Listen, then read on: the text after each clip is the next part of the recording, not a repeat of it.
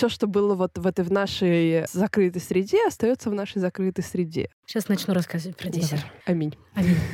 Либо каждому по бабе, либо никому. Если женщина в первую очередь профессионал, Ну и так себя ставит, видимо. и так себя ставит, да, то с ней общаются тоже по большей части как с профессионалом. Неужели это не приходило вам в голову? Если что, убиваем механика. Подсунуть опроснички космонавтам, рассказать, а как, спросить, а как вы слетали? Как у вас там? Как делишки? Как там групповая обстановочка была? Были ли конфликты на борту? Расскажите, пожалуйста. Мемуары сами себе не напишут. Действительно. А так же, как и диссертация. Извините. Мгм. This is for you. Listen. Привет-привет! Это подкаст «Ученые жены» и с вами его ведущая Катя Марчук. В каждом новом выпуске я приглашаю ученую, которая является по совместительству женой и мамой, чтобы обсудить науку как стиль жизни и поделиться секретами успешного совмещения карьеры и семьи. Немного обо мне. Я закончила географический факультет МГУ, кафедру метеорологии и климатологии. Сейчас я учусь в аспирантуре Института физики атмосферы. Я называю себя зародышем ученого. Я только постигаю все премудрости жизни в науке, и мне очень важно найти людей, которые смогут ответить на все интересующие меня вопросы. Подобные вопросы, я уверена, интересуют не только меня, но и всех молодых людей, которые только начинают свой путь в науке. Я напоминаю вам, что у меня есть телеграм-канал «Не учи ученую» и канал на Дзене с таким же названием. А еще вы можете поддержать мой проект по ссылке в описании эпизода.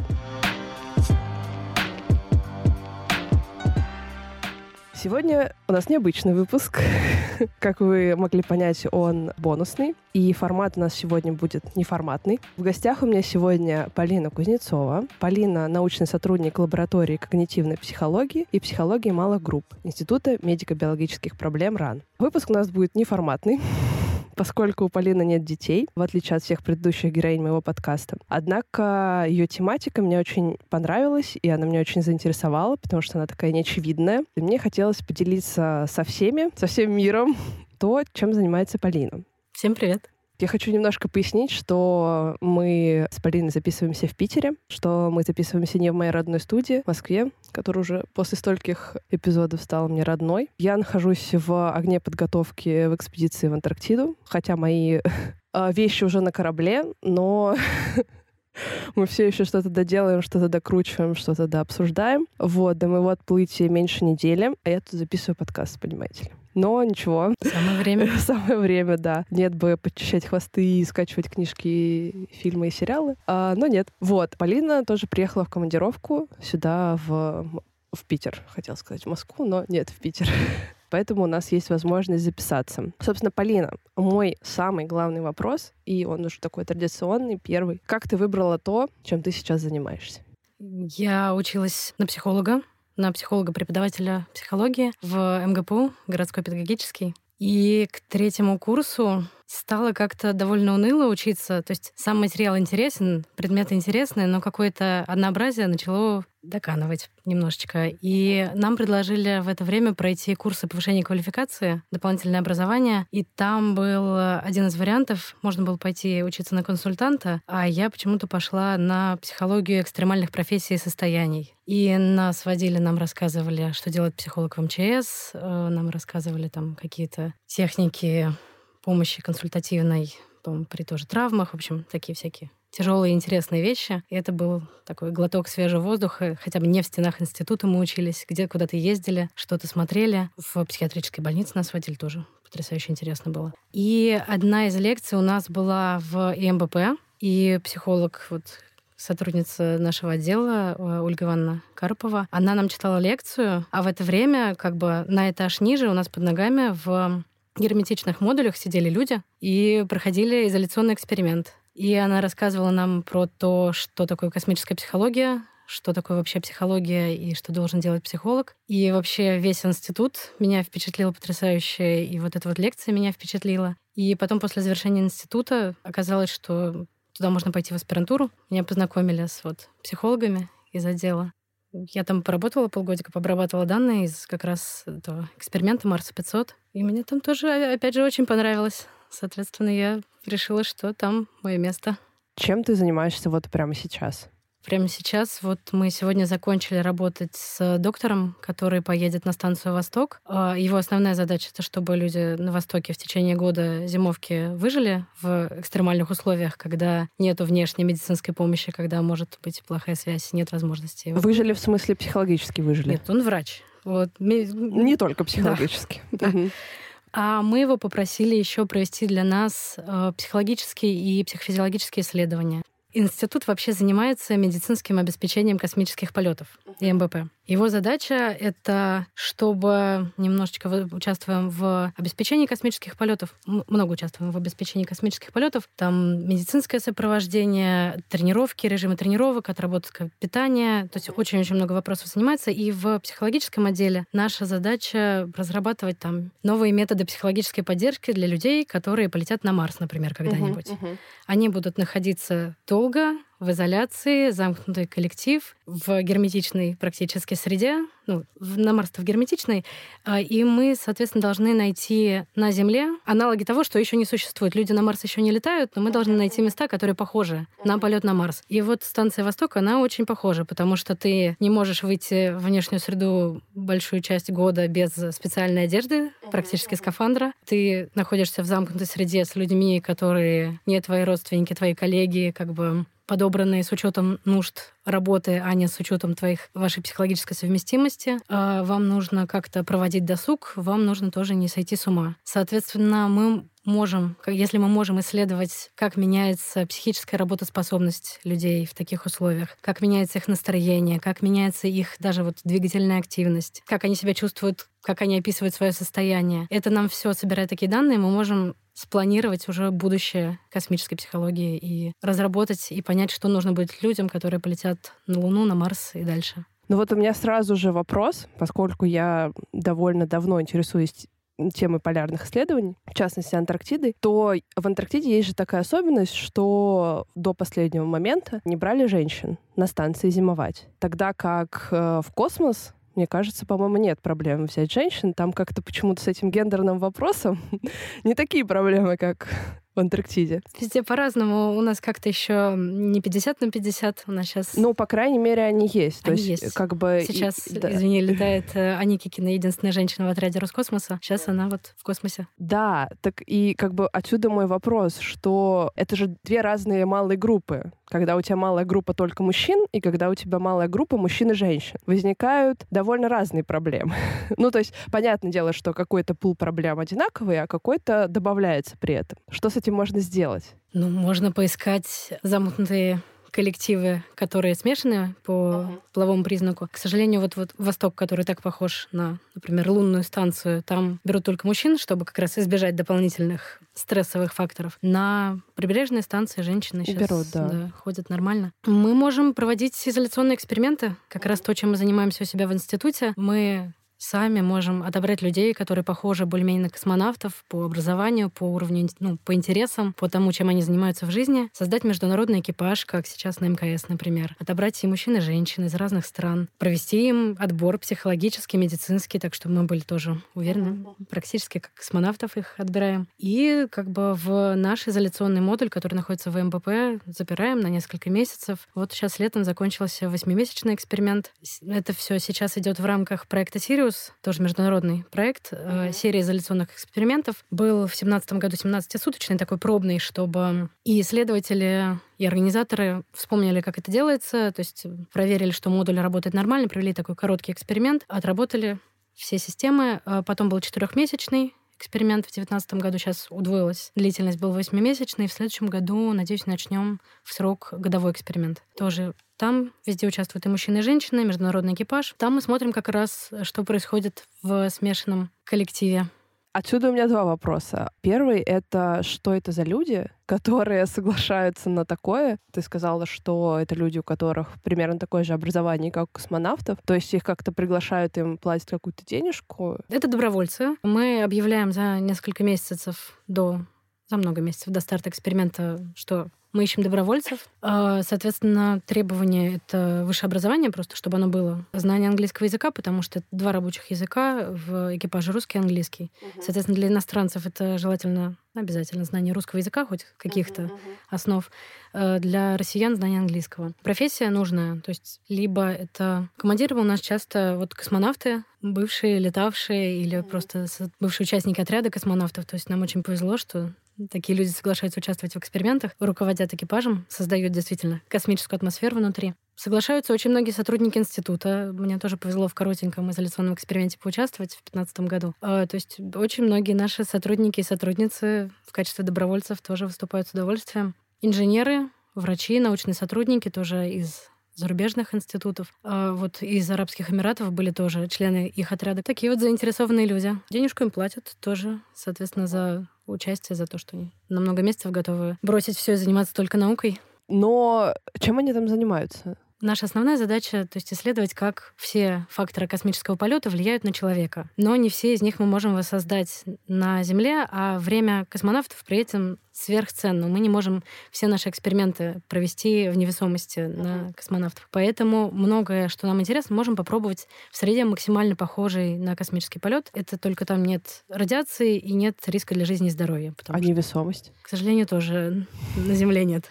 Они выполняют физические тренировки, то есть отрабатывается, какие режимы тренировки, как воздействуют на организм человека, что нравится, что не нравится, какие пожелания, какие приборы как влияют на мышечную массу и тому подобное, на вес, на основной обмен. Дальше громадный пул физиологических тестов. У них собираются все жидкости и нежидкости, которые выделяет организм э, многократно. Они заполняют горы, горы психологических опросников ежедневно. То есть у них полноценный рабочий день от подъема до вечера, там иногда у них в 6 заканчиваются методики, иногда в 11 вечера, иногда они спят в оборудовании для исследования сна. Тоже красивые такие, обвешаны все датчиками. И они еще могут уснуть справляются как-то. Иногда им запрещается спать, и исследуется, как у них работает мозг, при том, что мы сказали, что вот пришел грузовик, извините, он пристыковался на два часа позже, разгружайте его сейчас, он должен от вас остыковаться через там 4 часа. И всю ночь они не спят, разгружают э, пришедшие там продукты питания и одежду на следующие два месяца. А изоляционное, это значит, что к ним никто не может попасть или они не могут выйти?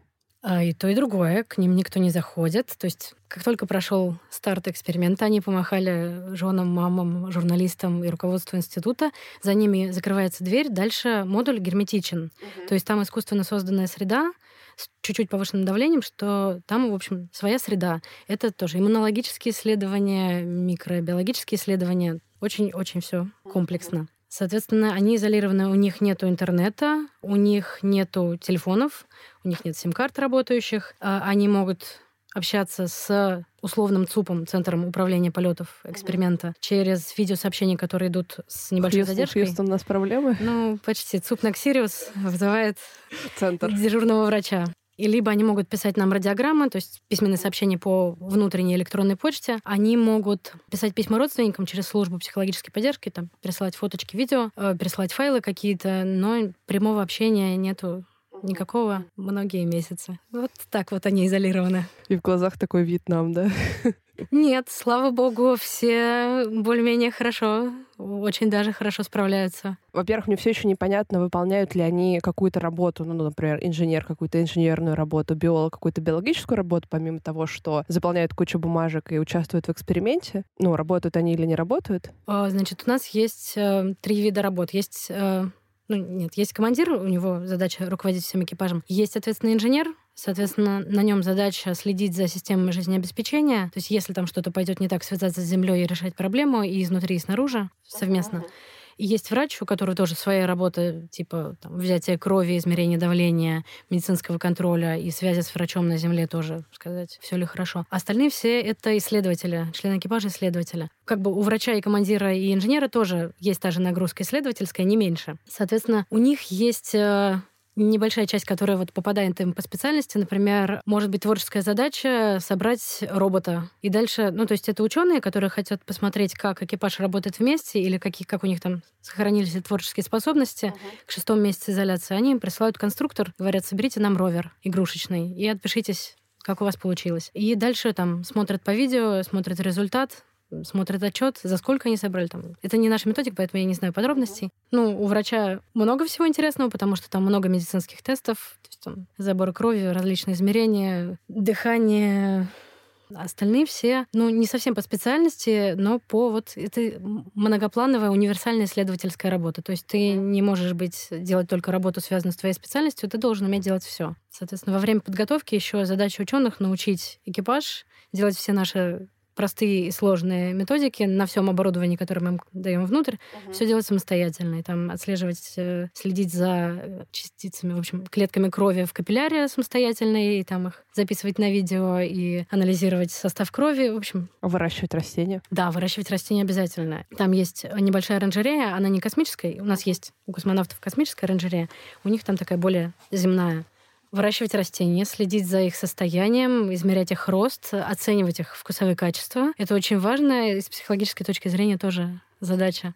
Ну, потому что есть еще очень интересное явление. То есть у Скотта Келли в книжке про его годовой полет есть э, прекрасная фраза про то, что когда-нибудь люди придумают слово специальное по ностальгии по всему живому. Когда ты летаешь в космосе, вокруг тебя из живого только другие люди. К другим людям после нескольких месяцев совместной изоляции могут быть смешанные чувства. Вот. А когда рядом есть что-то еще живое, какое-то растение или животное, они вызывают обычно очень сильный эмоциональный отклик. И, соответственно, там, когда у нас растения начинают как-то плохо расти или желтеть. Соответственно, экипаж обычно очень сопереживает, очень ответственно и эмоционально подходит к тому, что мы их оживить, привести в порядок, когда там Э, астронавты и космонавты выкладывают фотографии цветочков и помидорчиков, которые они вырастили. О. Да, там у них они такие счастливые, такие довольные.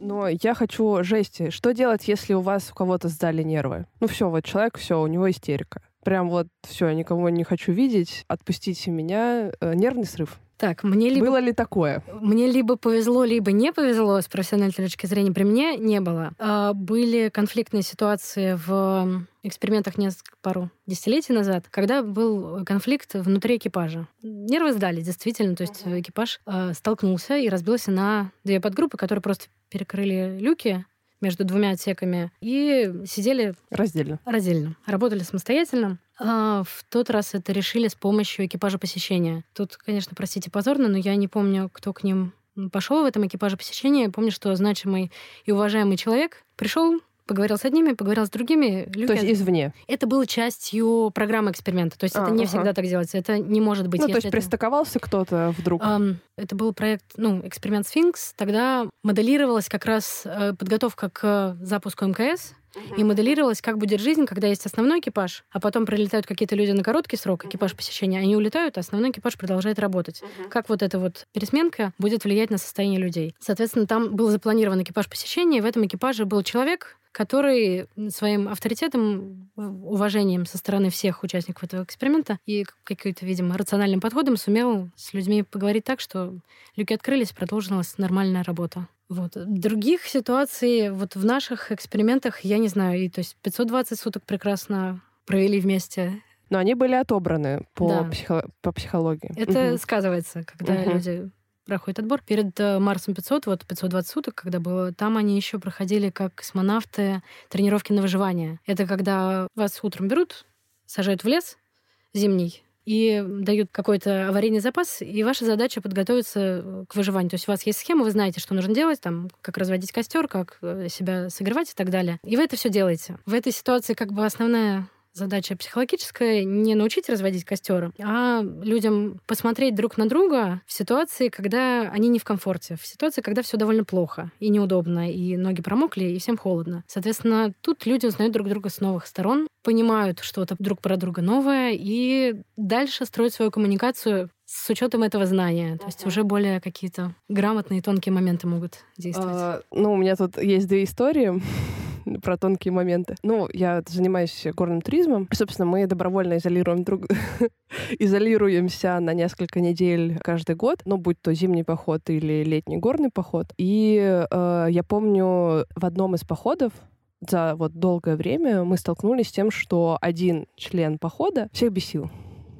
Я понимаю, что этот поход всего 10 дней, но этот человек настолько всех бесил, что было очень тяжело. Ну вот прям очень тяжело. Ну то есть мы как бы ему пытаемся сказать, что он не прав, все, и он никого не слушает и продолжает делать так, как он делает. И слава богу, что это, это было всего 10 дней, и мы потом смогли высказать ему то, что он не прав, и он, ну, как бы ничего все равно с этим не сделал. Он не согласился потом? Нет, конечно. В смысле, он бы не был собой. А в целом, как бы, да, например, когда ты уже несколько раз сходил в поход, ты понимаешь, с какими людьми тебе комфортно, и какие люди тебя, ну, знаешь, поддержат, пусть даже вот у тебя какой-то трудный момент, да, например, ты идешь сзади всех, тебе очень тяжело, у тебя тебя накрывает горняшкой, и, ну, ты знаешь, что тебя люди не оставят тебя люди там к тебе подойдут, спросят, все хорошо там. То есть группа будет прислушиваться к каждому, потому что в целом в горном туризме от каждого человека зависит каждый. Как бы ты не можешь потерять.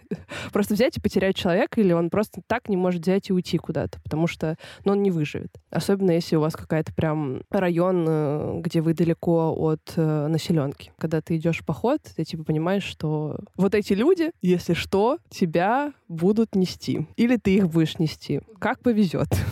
Ну, как бы мне кажется, что примерно такое и... Это очень сказывается, когда ты понимаешь, что только на этих людей, какими бы они ни были, ты можешь положиться. Кто бы это ни был, это твой экипаж. Вы уже практически братья и сестры. Ну, да. Или станете ими через несколько недель изоляции. Да. Да, поэтому мне, как человеку, который пойдет в Антарктиду, мне говорили, что раньше был отбор полярников, все-таки какой-то психологический тест они проходили, но вот сейчас это все вроде бы как прикрылось и смотрят больше на твою специальность, нежели на твою какую-то там психологическую совместимость. Ну, насколько я знаю, отбор как бы есть, но он такой, поскольку чем меньше желающих, тем меньше возможности отбора. Ну да, не из кого, по сути, выбирать. Видимо, есть, но мало. А вот скажи, вот в конфликтной ситуации вообще вот у тебя есть э, как бы экипаж и есть командир экипажа. Вообще, э, насколько часто командир экипажа э, вмешивается в конфликты участников? Э, очень по-разному. То есть есть же разные стили руководства, uh-huh. разные стили лидерства. И некоторые так оставляют демократично, вы все сделаете сами, я вам не мешаю, я там могу обобщить, направить и так далее. Некоторые более авторитарно действуют. То есть это все очень индивидуально. Все-таки какая должна быть совместимость?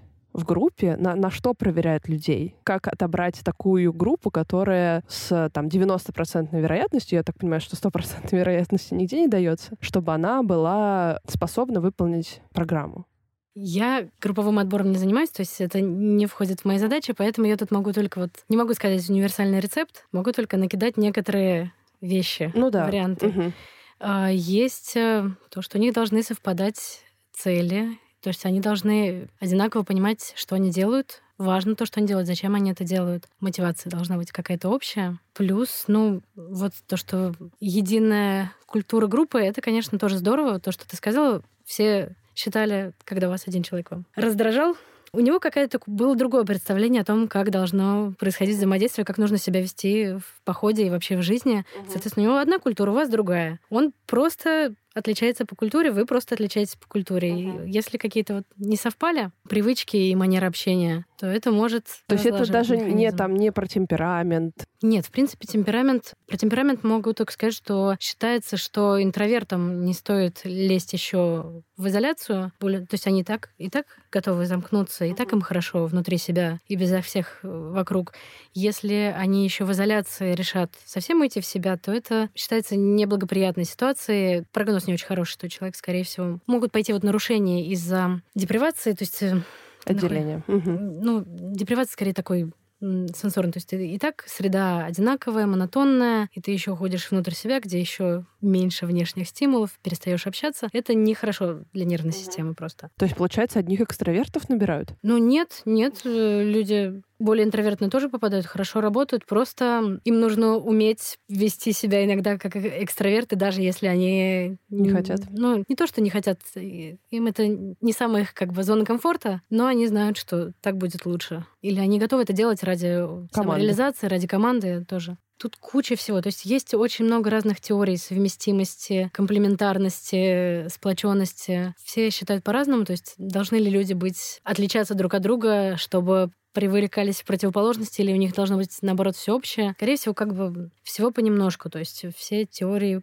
имеют свое значение, все факторы важны. То есть, чтобы они имели общее представление, что они делают и зачем, э, чтобы они обязанности свои одинаково понимали. То есть представление о том, что каждый должен делать, тоже хорошо бы было, чтобы одинаково, потому что если начальник считает, что он должен вести себя по одному, а вся группа считает, что он должен выполнять какие-то другие задачи, тоже может быть Конфликт. да, сложная ситуация. Чем больше у них общего, наверное, тем лучше. Единственный минус, когда у людей слишком много общего, это начинается групповое мышление, когда люди очень-очень похожи, и они еще в экстремальных условиях зависят друг от друга и очень сплочены, потому что держатся друг за друга. У них может групп-синк наступать, то есть групповое мышление, когда им всем в голову приходят одни и те же мысли. То есть, когда у вас экстремальная ситуация, вы решаете делать, то есть вам приходят одни и те же мысли. Если люди разные, из разных культур, разных профессий, им может быть сложно в простой ситуации коммуницировать, но больше шансов, что когда будет неоднозначная ситуация, будет больше разных идей для принятия решения. Ого, никогда не думала об этом. Но тут еще чем больше люди сплочаются, тем чем больше они времени проводят вместе как бы успешно, не конфликтно, тем больше они становятся такими похожими. Синкевич в книжке на «Ра через Атлантику» он ходил на бамбуковой лодка через Атлантику в международном экипаже, и он писал, что через какое-то время мы стали похожи даже внешне, то есть, ну, понятно, что они там все загорели, отрастили бороды, но у них там предпочтения стали одинаковые там в еде, еще в чем-то, то есть люди перенимают друг от друга такие вот какие-то вещи, становятся действительно более похожими. То есть, получается, люди подстраиваются друг под друга, Да. чтобы выжить. Да. А вот еще такой момент, который мне понравился, это то, что вот в ваших экспериментах вашего института людей отбирают с высшим образованием. Тогда как, к примеру, в Антарктиде, ну, есть много разных профессий, и там не всегда люди с высшим образованием. То есть, например, приходится жить людям там с высшим образованием и людям там со средним специальным образованием. Ну, просто по сути, я, может, звучу очень снобистски, да простят меня все, извините, но это же разные культурные слои. Да, ну, у людей может быть что-то общее ценностно, то есть вне зависимости от того, сколько мы учились, понятие там о гуманизме, об уважении к другим людям, важности работы и хорошего исполнения своих профессиональных обязанностей, оно может быть общее у людей с абсолютно разными, с разным прошлым. Это может отличаться, ну, то есть стать между людьми, а может и нет. Поскольку у тебя пока еще нет детей, но эту тему мне хочется затронуть, мы с тобой пофантазируем. Ты участвуешь в изоляционных экспериментах. Как бы в твою вообще работу, в твою жизнь писалась бы семья с детьми в будущем? Как ты себе это представляешь? У меня в ближайшем, и я думаю, в неближайшем будущем, наверное, не будет шанса поучаствовать еще в изоляционных экспериментах, потому что я работаю в психологической программе их обеспечения и знаю всю как бы подноготную, то, чего испытатель не должен знать А, ага. про то, что будет происходить. Ну, то есть, когда и Чуть-чуть почему у них больше. э, отключится свет, например. М, мгм. Вот, соответственно. Или что Ой, даже такие приколясы есть. Это как, как в квесте, когда ты проходишь, проходишь, а у тебя бац, и Да, что-нибудь Да, не так но идет. нам нужно же посмотреть, что люди в ходе стресса, стрессовой ситуации будут делать. Очень тоже было интересно наблюдать. Н- ничего особенного, наоборот, как раз полное спокойствие, и люди просто продолжают делать свою работу. И есть люди, которые Паникуют. идут и решают... Нет, наоборот, идут и решают ситуацию. Какие зайчики. Да, не то слово. Отбор. Мне на самом деле сложно э, фантазировать, представить, потому что это... Не, не, не могу себе представить. А есть ли у тебя какое-нибудь хобби, которое не связано с наукой? Я играю в театре, и я танцую. Расскажи про это. Я училась в Московской международной киношколе и пробовала поступать на актрису. На актрису не поступила, пошла на психолога. На втором курсе института у нас был театральный кружок в институте, и сейчас как бы из этого театрального кружка образовался театр МДОТ, Московский драматический открытый театр. Мы по вечерам собираемся, репетируем, читаем пьесы, ставим спектакли. Блин, интересно. А тебе а, вообще как-то это помогает в, в твоей работе? Ну, немножко э, отвлекает, забирает вечера, но помогает, например, там с научно-популярными лекциями выступать потом, потому что Раскрепощает. Да, как бы голос поставлен уже, залом немножечко умею работать. Ну и просто это классно, когда есть что-то, что получается, иногда хорошо получается, и это прям радует. Расскажи нам про свою научную работу. Диссер. Я на том этапе, когда меня спрашивают про диссер, у меня мурашки идут по коже, потому что я его начинала писать в 2013 году, и еще как бы заканчиваю писать сейчас, mm-hmm. и как бы с большими перерывами. Ну просто мой вопрос, чтобы тебе было полегче, чтобы не просто про диссер говорить, про диссер можно говорить бесконечно. Вот сколько нужно материалу, ты же как условный психолог-полевик, психолог-экспериментатор, наверное, да? Или как это сказать? Ну, наверное, да, психолог-исследователь. Да. Э, ну, в смысле, есть же теоретики, mm-hmm. практики. Для меня, ну, как бы вообще все люди делятся на теоретиков и практиков в любой области. Вот. Ты как практик, тебе нужно какое-то количество материала наработать. То есть для этого нужно какое-то количество экспериментов сделать. Достаточно ли тебе материала сейчас? Выше крыши. Его материалы, к сожалению, больше, чем я обработаю, мне кажется, в ближайшие года. Сейчас начну рассказывать про диссер. Аминь. Аминь. А, у меня он про исследование влияния психологической устойчивости на успешность адаптации в изолированной малой группе. То есть какие личностные качества связаны с психологической устойчивостью, как влияют на то, как человек коммуницирует э, в изолированной группе и как коммуницирует с ним. Соответственно, и основной из моих методов исследований, любимый из методов исследования, это видеоанализ. Когда я сажусь перед экраном, включаю видеозаписи с камер наблюдения эксперимента и считаю, сколько секунд каждый человек прокоммуницировала с каждым другим. В течение, например, каких-то дней изоляции. Я делала диссертацию по Марсу 500, там была неделя видеозаписи сохранена специально, когда у них не было связи с Землей. И вот э, мы посчитали с коллегами, сколько длились коммуникации, кто с кем инициировал контакт. Грубо говоря, кто к кому подошел, да? Да, кто к кому подходил, кто сидел тихонько, кто сидел в уголке, но в общем помещении. И дальше сравнили с некоторыми другими методиками, какие-то выводы попробовали на основе этого сделать получилось довольно банально, но интересно, что чем более человек расслабленный, чем менее он тревожный, тем с ним, скорее всего, будут больше коммуницировать. Есть еще как бы там всякие тонкости. Тоже есть э, французская исследовательница Кароль Тафарен. Она смотрит совместные завтраки и смотрит, как часто люди там смеются, улыбаются друг другу и как с ними коммуницируют. И потом это сравнивать с данными там, одной из моих руководительниц про просто социометрический статус этого человека. И вот в Марсе 500 там, по-моему, были чем более экспрессивные люди, ну, то есть такие душа компании, который сидит, жестикулирует, рассказывает, рассказывает байки. Я смотрю, вот они сидят за обедают, вот один человек развлекает всех во время обеда. На него все смотрят, все смеются. Смотрим его социометрический статус, высокий социометрический статус. Командир, например, сидит, или другой высокостатусный человек сидит, он может молчать, тоже слушать беседу, но у него тоже высокий статус. Соответственно, он, видимо, хорош в чем-то другом, в, там, в своей прямой обязанности выполнения своих работ. А есть еще, мы проводили исследование в экспериментах марсианского общества. Там была э, российская участница эксперимента Настя Степанова. Она некоторое время работала у нас в институте тоже. Она тоже включала видеокамеру за их совместными завтраками. Мы посмотрели, как там тоже они, кто кому улыбается, кто на кого сколько смотрит, какой у кого статус, попытались построить какие-то схемы, как там эта группа устроена. Вот, примерно так. Мне надо перечитать диссертацию, чтобы вспомнить, что там получилось. Это вот тоже в шестнадцатом году. То есть есть какой-то портрет успешного человека? Такой более-менее. То есть он должен быть более экстравертный? Не обязательно. У него могут быть другие свойства, значимые для этой группы. Если, например, он не может поддерживать хорошую среду, или он, например, не общительный человек, но с ним почему-то людям комфортно то есть в любом случае находиться. Или там он очень там терпеливый, или делает очень так, надежный. Что очень надежный, да. Соответственно, молчаливый, но надежный, и все его обожают за это. Соответственно, есть разные факторы, которые могут влиять на успешность адаптации. Мы вот какие-то из них пытаемся уловить, и сложность психологических исследований в наших тоже и вообще в целом, что нужно найти какие-то объективные методики. То есть я могу тебя спросить, ты надежный человек, ты веселый человек и так далее, и ты мне что-то ответишь. И насколько твой ответ правдив или насколько ты действительно веселый и надежный человек, а насколько ты говоришь о том, какой ты хочешь себя видеть или какой тебя считают окружающие, и это сформировало твою самооценку, мы не можем оценить. Соответственно, мы пытаемся найти какие-то объективные маркеры успешности адаптации, например. Сколько на человека смотрят, сколько с ним коммуницируют, сколько его общество ищут. А ты сама создаешь опросники? Нет. Больше да. любишь смотреть на видео. Я поняла. Да. Ну, сейчас мы послали, вот тоже попросили полярников записывать аудиодневники раз в два месяца хотя бы, рассказать, что у них прошло за это время, как у них настроение, как общая атмосфера в экипаже. Тоже такие какие-то простые вещи. Надеемся, не слишком их спугнем своим вмешательством в их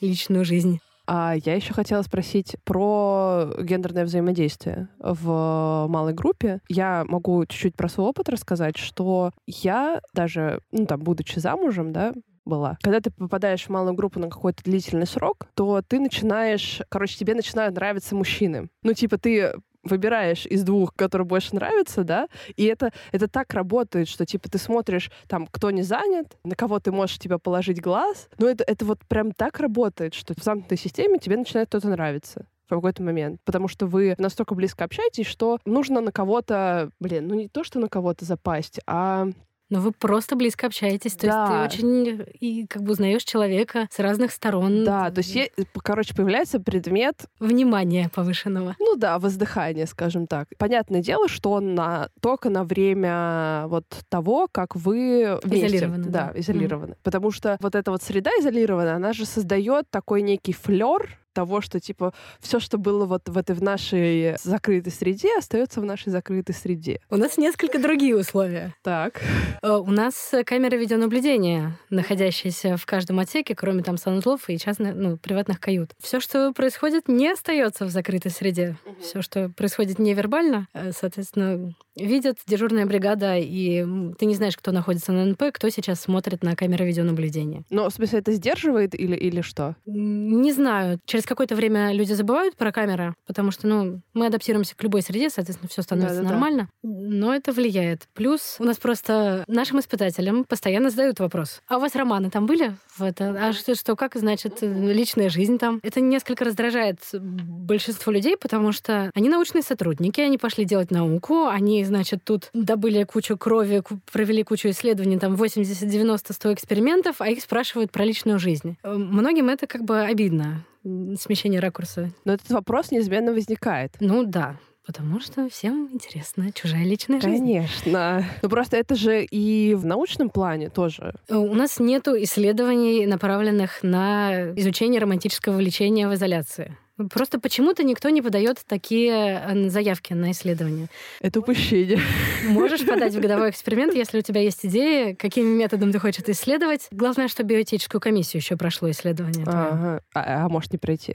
Ну, у меня есть сомнения, этично ли. Как ты построишь эксперимент? Ну, в смысле, смотри, моя идея состоит в том, что, ну, например, романтичные отношения могут как-то влиять на работу людей. И поэтому нужно понимать, там, через какое время все неизбежно начинают друг друга влюбляться и создавать Прям этим все-все? самым конфликт. Хорошо, нет, я думаю, что я в походы не хожу. Может быть, там веселее, чем я думала. То есть на моем опыте, это, знаешь, это вот э, я почувствовала себя немножко исследователем, вот как раз в прошлом рейсе. Я была еще замужем, но там были студенты. И я играла в игру, и я делала, ну, мысленно делала ставки, кто с кем будет, и через какое время они начнут срутся, все, все сраться друг с другом.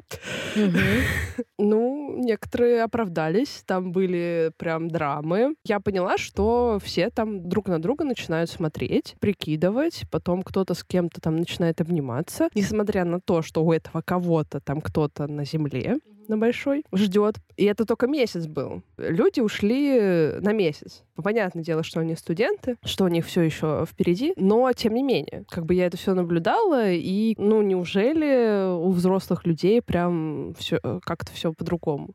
Люди начинают плотнее общаться. Я могу сказать, что наши испытатели отвечали на этот вопрос. Самый запоминающийся ответ был такой, что вы помните, да, что у нас душ там раз в 10 дней. Косметикой мы пользуемся только когда у нас съемки. Помыть голову мы можем раз в 10 дней. Все становятся не мужчинами, а женщинами, а каким-то средним полом. Я думаю, что так было не у всех. Я думаю, что у кого-то вот то, что ты описывала, точно не у всех такое возникало, но у кого-то моя фантазия я тоже ходила, наблюдала за камерой наблюдения. Мне, может быть, виделось, что там кто-то стал ближе, какая-то симпатия, или просто люди начинали больше общаться, например. Насколько мы что-то домысливаем, глядя на только на камеры, это тоже вопрос.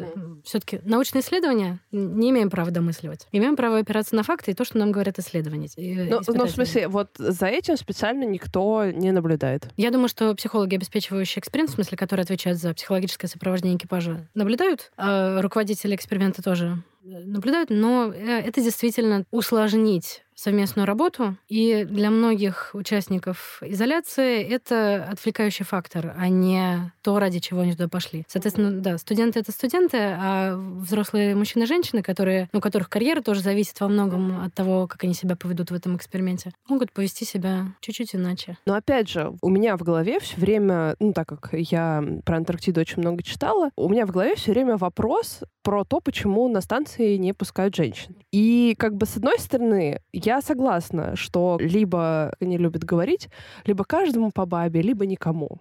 Прекрасная формулировка, ага. так вдохновляет. Да-да-да. А, но с другой стороны, когда ты видишь, что на других станциях других стран уже есть женщины, и уже даже женщины-начальники станции, ты думаешь, с одной стороны, все понятно, это ваша животная страсть, но с другой стороны, ну вы же не животные. Почему до сих пор этим оправдывают то, что прям, ну, не может себя человек сдержать. Почему в других странах может, а вот в нашей стране, типа, нужно так позаботиться о мужчине, чтобы он, ну, типа, не страдал.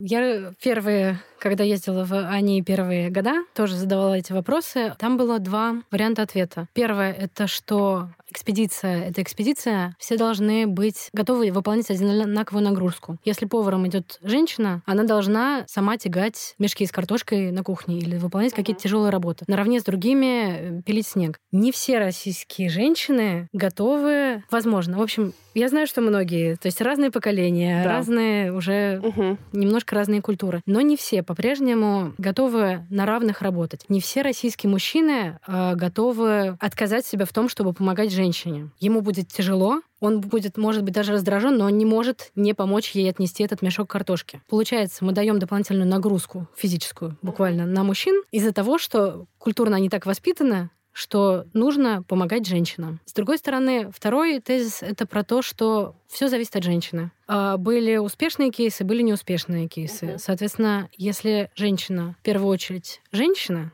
то мужчины себе ведут к ней по отношению как к женщине. Если женщина в первую очередь профессионал... Ну и так себя ставит, видимо. И так себя ставит, да то с ней общаются тоже по большей части как с профессионалом. Э, от мужчин в экипаже тоже, конечно, зависит, как они воспринимают, насколько они готовы воспринимать как профессионала женщину, но я надеюсь, что тоже. Просто смотри, опять же, я вот слышала то, что в Индии, на индийской станции начальник женщина, и то, что, ну, неужели... Ну, это же тоже традиционная страна с традиционными ценностями. И у них еще это все осложняется вот этими самыми прекрасными кастами. Ну, я не уверена, что там берут людей разных каст, конечно. Э, это было было бы вообще такое себе. Просто если изучала ли ты, может, подобную литературу, и как они справляются с, с этим? То есть неужели они тоже видят в своих женщинах только профессионалов? Неужели, ну, как-то у них ничего не ёкает? Я не, изучала, я не изучала литературу. Я не уверена, насколько она вообще есть. А, ну, то есть есть про другие есть там, про чисто женские экипажи, как они взаимодействуют, смешанные экипажи, то есть как они, попытки оценить эффективность разных экипажей. Но именно вот про то, как воспринимают, я не смотрела или когда смотрела, то забыла. Но да, ёкает, не ёкает, наверное, у них как-то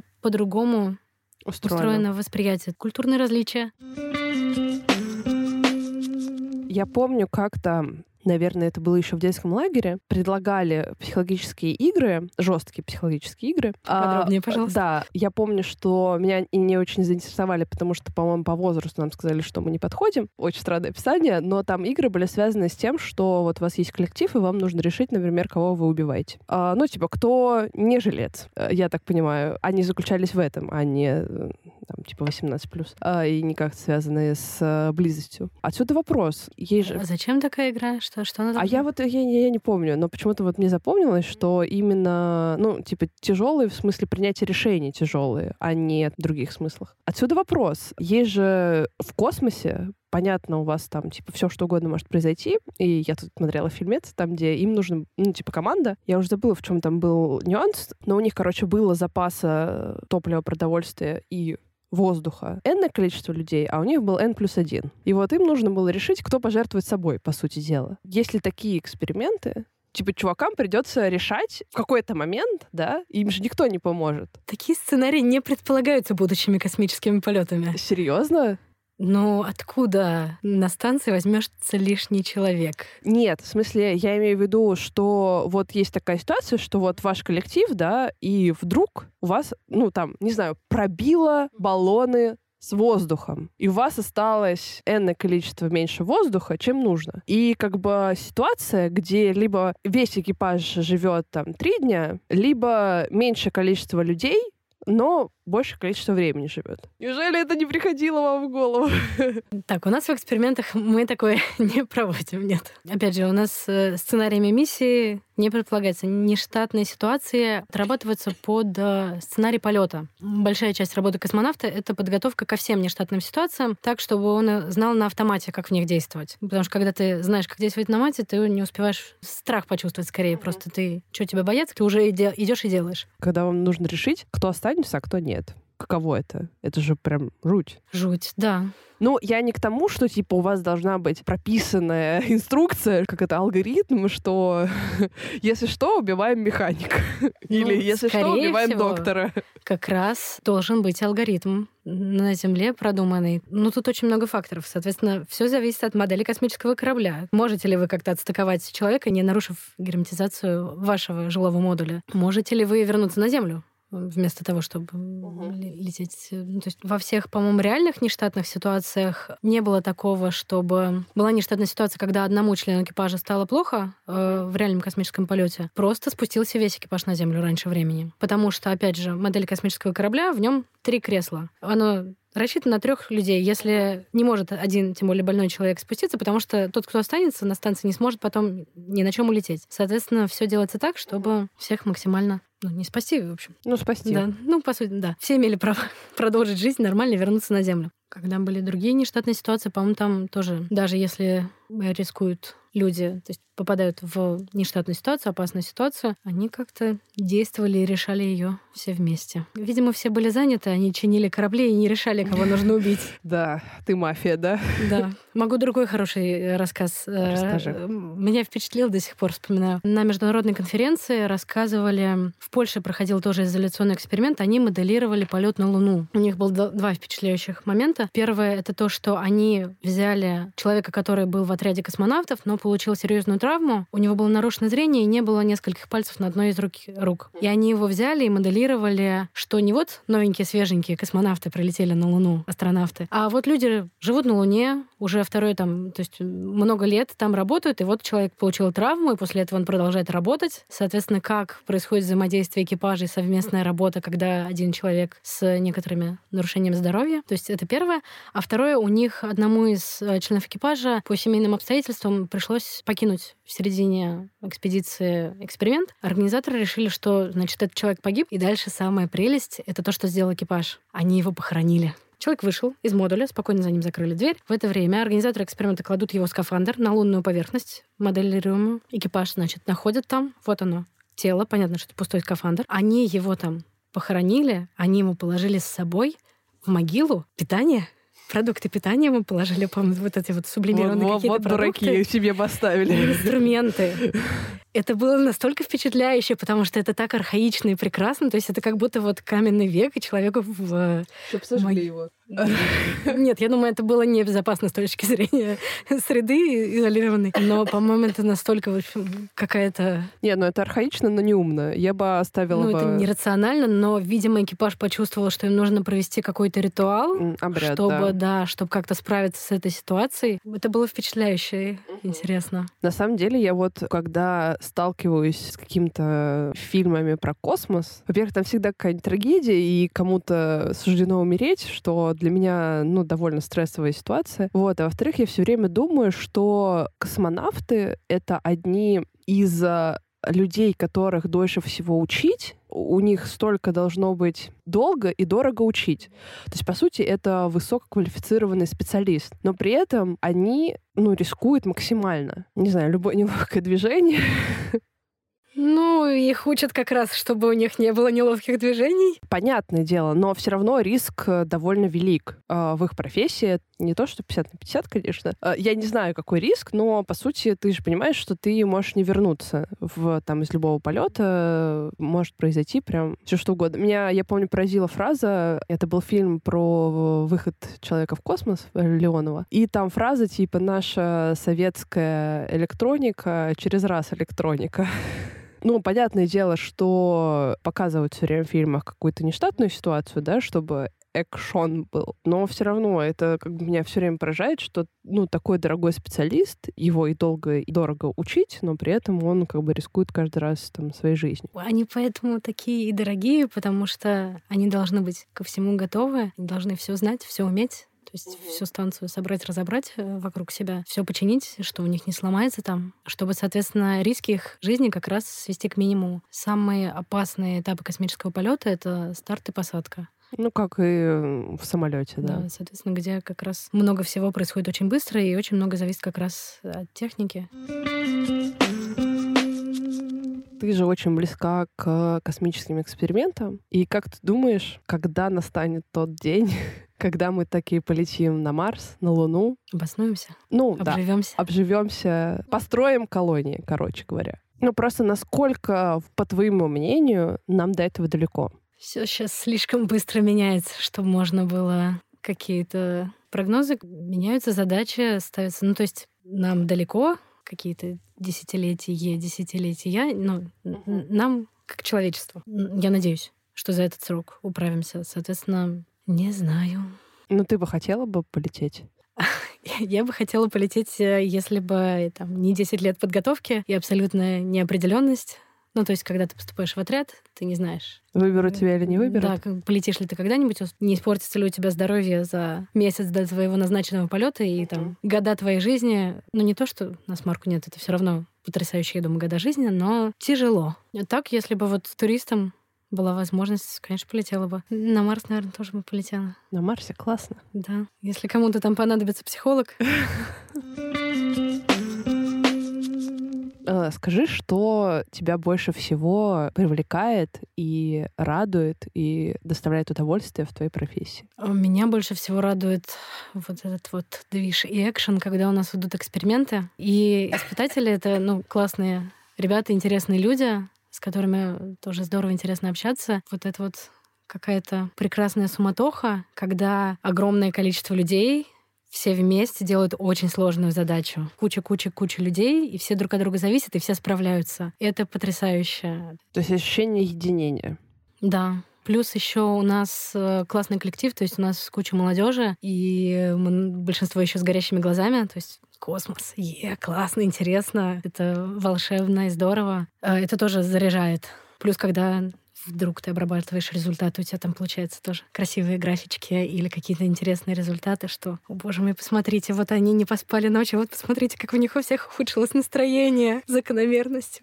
Вау. Что бы ты посоветовала бы людям, которые хотят прийти в твою область, но пока решают? Чем бы ты их могла привлечь? У нас э, интересно, то есть это самое интересное, чем я когда-либо занималась. Ты научаешься делать все на свете, вот э, заключать договора на закупку оборудования до, в общем, дежурить и на эксперименте обеспечивать работу слаженных же, человеческих механизмов. Нет, классно, это супер интересно. Этим никто больше не занимается, соответственно. Это просто уникальная возможность поработать с космонавтами, пойти подсунуть опроснички космонавтам, рассказать, а как, спросить, а как вы слетали? Как у вас там? Как делишки? Как там групповая обстановочка была? Были ли конфликты на борту? Расскажите, пожалуйста. Потом съездить к полярникам, послушать тоже байки, как люди ходят в Антарктиду, почему нужны ли женщины или не нужны на станциях антарктических обсудить, пообщаться с э, космонавтом из Арабских Эмиратов и так далее. То есть это очень, очень все разнообразно, очень интересно. Звучит как реклама.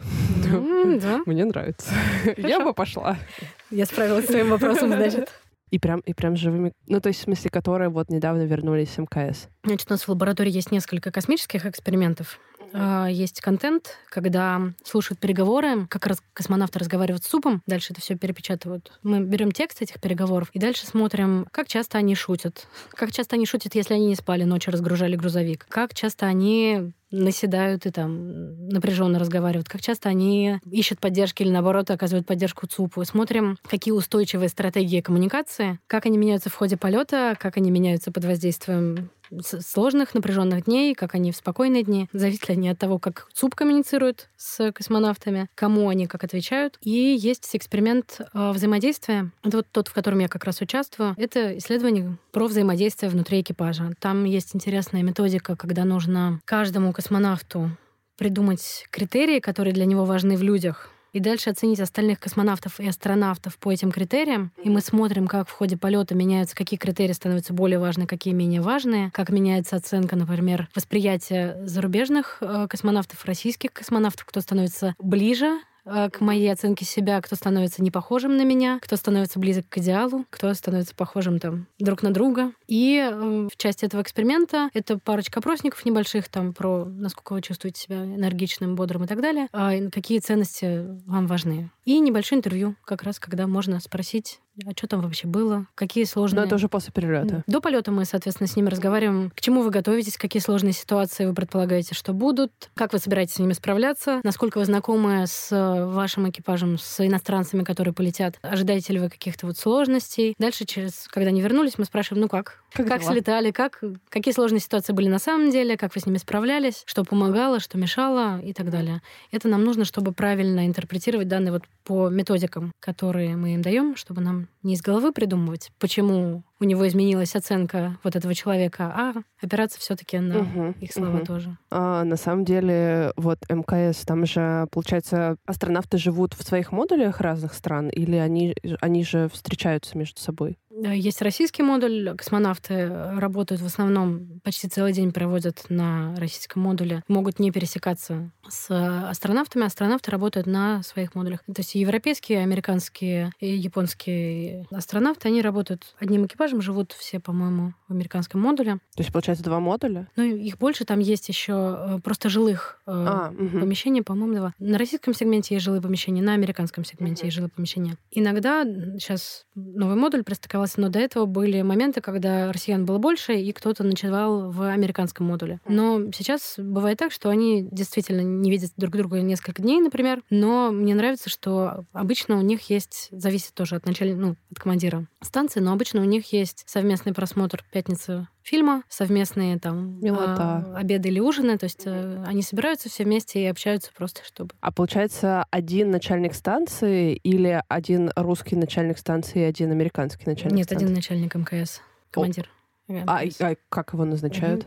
Чередуются, передают А-а-а. друг другу. Ага. А когда кто-то улетает, он передает руководство станции следующему. Они, соответственно, иногда россияне, иногда иностранцы. Просто это такой островок взаимодействия там, россиян с внешним миром, там, где вы, опять же, зависите друг от друга, да? Несмотря на все ваши культурные различия и политическую ситуацию, вам, типа, нужно взаимодействовать. Как ты думаешь, тут важна какая-то политическая ситуация и культурные различия, или на первый план выходит все таки ну, человек человеческие качества? На первый план выходит скорее вот это вот понимание, зачем они там. Потому что это у всех общее. Если мы с тобой... Нам нужно сделать работу. Да, откуда мы ни были, мы высококлассные специалисты, мы понимаем, что такое космос, э, шли к этому много-много лет, понимаем, насколько это важно и нужно, понимаем, что нам нужно работать вместе, и иногда нам приятно работать вместе, потому что у нас общие ценности, общие рабочие привычки. Ты инженер, я инженер. Соответственно, ты военный пилот, я военный пилот. Соответственно, это может быть даже важнее, чем откуда вы. Ну да. Потому что есть какие-то общие культурные, другие профессиональные культурные традиции. И еще замкнутый экипаж, они понимают, что ну, какие-то темы лучше просто не понимать, чтобы у них все было хорошо, слажено. Так будет всем удобнее. А второе, это мне тоже, когда я думала про будущее моего подкаста и что я буду делать в Антарктиде, как бы мне совместить, что мне сделать, какие бы форматы. Я думала про то, что тоже взять, а, знаешь, такое, ну, интервью, познакомиться с кем-то, и собрать кружок и, значит, задать людям вопрос, что вы думаете будет типа там, чего вы ожидаете, а, с какими трудностями вы можете столкнуться, ну вот в период экспедиции, да, сделать такое как бы до и после. Я не знаю, насколько это реализуемо. Надеюсь, что мне удастся это сделать, потому что я там никого не знаю, и как бы просто там на первой неделе прийти... Корабль тебе в помощь. прийти сказать, э, здравствуйте, ребят, не хотите ли ответить на мой вопрос? А для моего подкаста такое. Ну, то есть, типа, может, зайдет, может, не зайдет. Но мне прям очень интересно, мне даже самой интересно, знаешь, на листочке написать, типа, чего я ожидаю, как я думаю, это будет, там, что я думаю, там, с какими ситуациями я столкнусь. И вот на выходе посмотреть, типа, что реально было, чего я надумала, и как там, как мы с этим справлялись. У меня такой чисто исследовательский интерес тоже в этом моменте. И контент-мейкинг, и одновременно исследование вот это ожидание реальности, которое всегда есть там перед экспедицией, и как оно меняется за время экспедиции. Я думаю, еще, чтобы у них такого интересного можно спросить было. Да, ты имеешь возможность оставить Добавить опросник. пару вопросов. Хорошо, Да-да-да. я подумаю, подумаю. Я-то иду в Антарктиду, потому что у меня мечта пойти в Антарктиду. В какой-то момент своей жизни, в восьмом классе, прочитала книжку «Два капитана», собственно, и решила, что мне очень надо. Вот, что мне очень надо, ну, как, как в Антарктиду, как, э, ну, географически, так и работать вот с такими людьми, которые там описывал Каверин, да. И сейчас я, зная примерный контингент людей, которые вообще бывают в экспедициях, э, хотя я знаю только вот условно научников, да, и мне кажется, что у меня будет разочарование в людях немножечко, что типа они не все такие романтичные, не все Нет. такие... Нет? Мгм. Мы тоже вот э, общались про мотивацию для работы в Антарктиде. Кажется, те, кто отбирают людей, не очень любят романтичных людей, потому что романтики очень быстро сдуваются. Вот они приехали, они увидели красоту, они увидели пингвинов, а потом тебе надо еще 12 месяцев работать. И 12 месяцев не пингвинов, то есть красота осталась, но все-таки на чем-то другом нужно выезжать. Соответственно, люди более прагматичные оказываются в большем почете, потому что они надежнее оказываются. Ну, то есть, условно, те, кто за деньги едет или как? И, Да. Из-за денег. Ну, в частности. Ну вот, и я говорю, что как бы я думаю, что у меня будет разочарование в этом смысле, потому что, не знаю, мы будем забирать полярников в том числе, а это просто, ну, там, мужики, которые год не видели женщин. И ты такой, ну да, очень романтично. Руки уберите, пожалуйста. Ну, они много чего не видели. Они не видели там воды, там фруктов. Не замерзшие. Да, ну, то есть много от чего были депривированы. Это непросто. Да, я просто... а, У меня был опыт общения с э, полярником. Ну, в смысле, когда он зимовал. И в какой-то момент он вернулся с зимовки. Мы были на конференции здесь, в СПБГУ, с одногруппницей. И я ему говорю, типа, давай сходим в музей Арктики и Антарктики. Он, короче, прям вот так надушился, что вот он входил в зал, и весь зал... Ну, то есть там есть свои особенности. Не особенности даже, а, наверное, отпечаток на людях, которые зимовали. То есть они как-то вот начинают все воспринимать по-особенному. Интересненько. Не то, что я там как бы обвиня... обвиняю или стыжу как-то людей. Нет, это, это неправда. Я просто, ну, рассказываю свои впечатления, да, что, может быть, я тоже приеду и такая, какие вы все быстрые. Мгм. Как вас тут много. Да, я вот э, начала писать свои мемуары. Не знаю. Ну вот что-нибудь такое, потому что я недавно была в Армении. В Армении все начали на расслабоне. Я такая московская барышня, у которой... ну, Я поняла, что я даже хожу быстро. Ну, нет, то, что я хожу быстро, это типа окей, да. То есть я там типа... Я иду, и э, передо мной вот просто на целую улицу три подружки-армянки, которых я не могу обойти. Я такая, но я же иду, я иду, да, мне надо идти, у меня же ритм. А у меня ритм а, не только быстрый в шаге, но он у меня еще и внутренний быстрый. Мгм.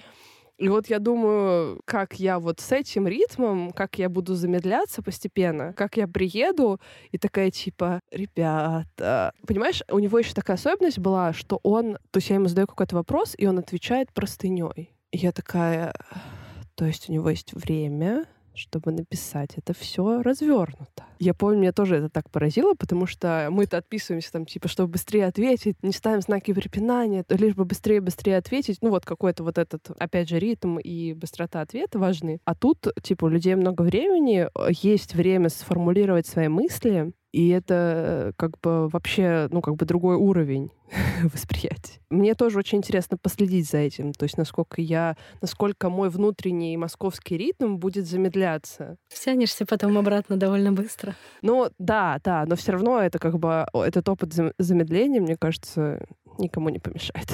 В конце концов, Приятный бонус. писать мемуары. Мемуары сами себе не напишут. Действительно. А так же, как и диссертация. Извините. Да. Полина, спасибо, что пришла сегодня, что поделилась своим опытом. Я думаю, что наш разговор очень интересный. Ну, по крайней мере, мне было. Как не знаю, как вам, но мне было очень интересно узнать как про исследование космоса, так и про исследование полярников. Вот полярники мне, конечно, ближе, но Но к космонавтам никто не равнодушен. А, Это, да, это как рок-звезды, Мгм. понимаешь? В мире науки. Мгм. Этот выпуск будет бонусный. Не знаю, будет он один или будет еще второй. Все зависит от моих моральных и физических сил. Но я надеюсь, что будет и второй. Друзья, я, когда этот выпуск выйдет, я уже, наверное, буду не с вами, не на связи, в смысле. Я рада, что вы его прослушали. Все еще можете поставить лайк и подписаться, если вы не подписаны. Следите за мной в телеграм-канале канале. Не забывайте заходить на Дзен. Ставьте лайки. Мы никуда не делись. С вами был подкаст «Ученые жены». Всем пока-пока. thank you